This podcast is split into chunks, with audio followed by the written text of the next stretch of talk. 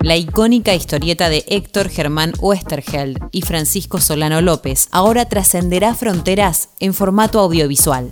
Soy Caro Yaruzzi y esto es Economía al Día, el podcast de El Cronista, el medio líder en economía, finanzas y negocios de la Argentina. Seguinos en nuestro canal de Spotify y escuchanos todas las mañanas.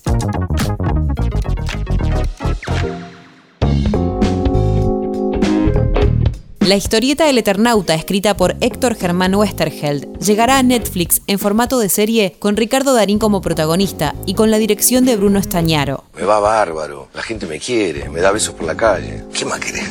En febrero de 2020, la plataforma de streaming ya había confirmado que el director Bruno Estañaro estaría a cargo del proyecto. Según estiman, El Eternauta se convertirá en la producción más grande a nivel local para Netflix algunos datos clave acerca de la historia, el autor y su familia, según la agencia Telam. 1. Una adaptación con condiciones. La pretensión era que fuera filmada en Buenos Aires, bajo el contexto de 1957, lugar donde transcurre la historia en la versión escrita, y la serie será filmada en Buenos Aires. 2. Una obra maestra que comenzó por entregas. Previo a la aparición de la TV, las historietas aparecían por entregas en los diarios como revistas. El Eternauta, a partir de 1957, salía en la revista Hora Cero Semanal, hasta 1959. 3 una época de invasiones y bombas nucleares. El contexto en el que se escribió era uno en el que a nivel global se comenzaba a hablar sobre invasiones de extraterrestres y amenazas nucleares por la Guerra Fría que estaba en la agenda de todos los medios de noticias.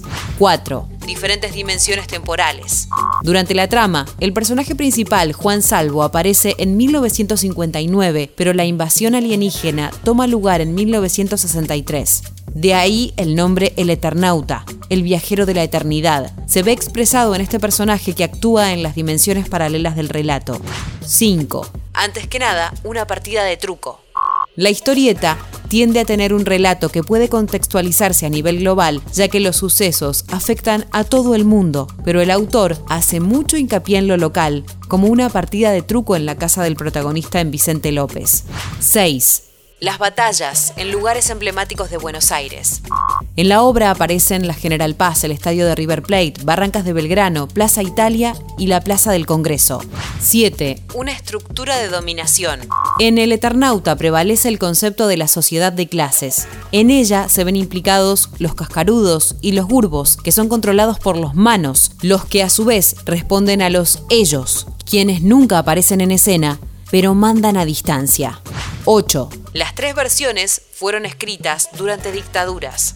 La primera en 1957 bajo el gobierno de facto de Pedro Aramburu.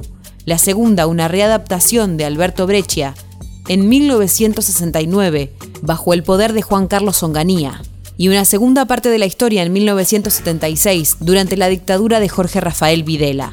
9. La tragedia sobre el autor y su familia. Héctor Germán Westerheld terminó de escribir la segunda parte de su obra cuando fue secuestrado en 1977 en La Plata. Sus cuatro hijas fueron secuestradas y asesinadas. Si bien no hay una fecha de estreno confirmada por parte de la plataforma de streaming, se dice que El Eternauta podría verse en Netflix los últimos meses del 2024. Esto fue Economía al Día, el podcast de El Cronista. Seguinos en nuestro canal de Spotify y escuchanos todas las mañanas. Y si te gustó el podcast, podés recomendarlo. Coordinación Periodística Sebastián de Toma, Producción SBP Consultora. Hasta la próxima.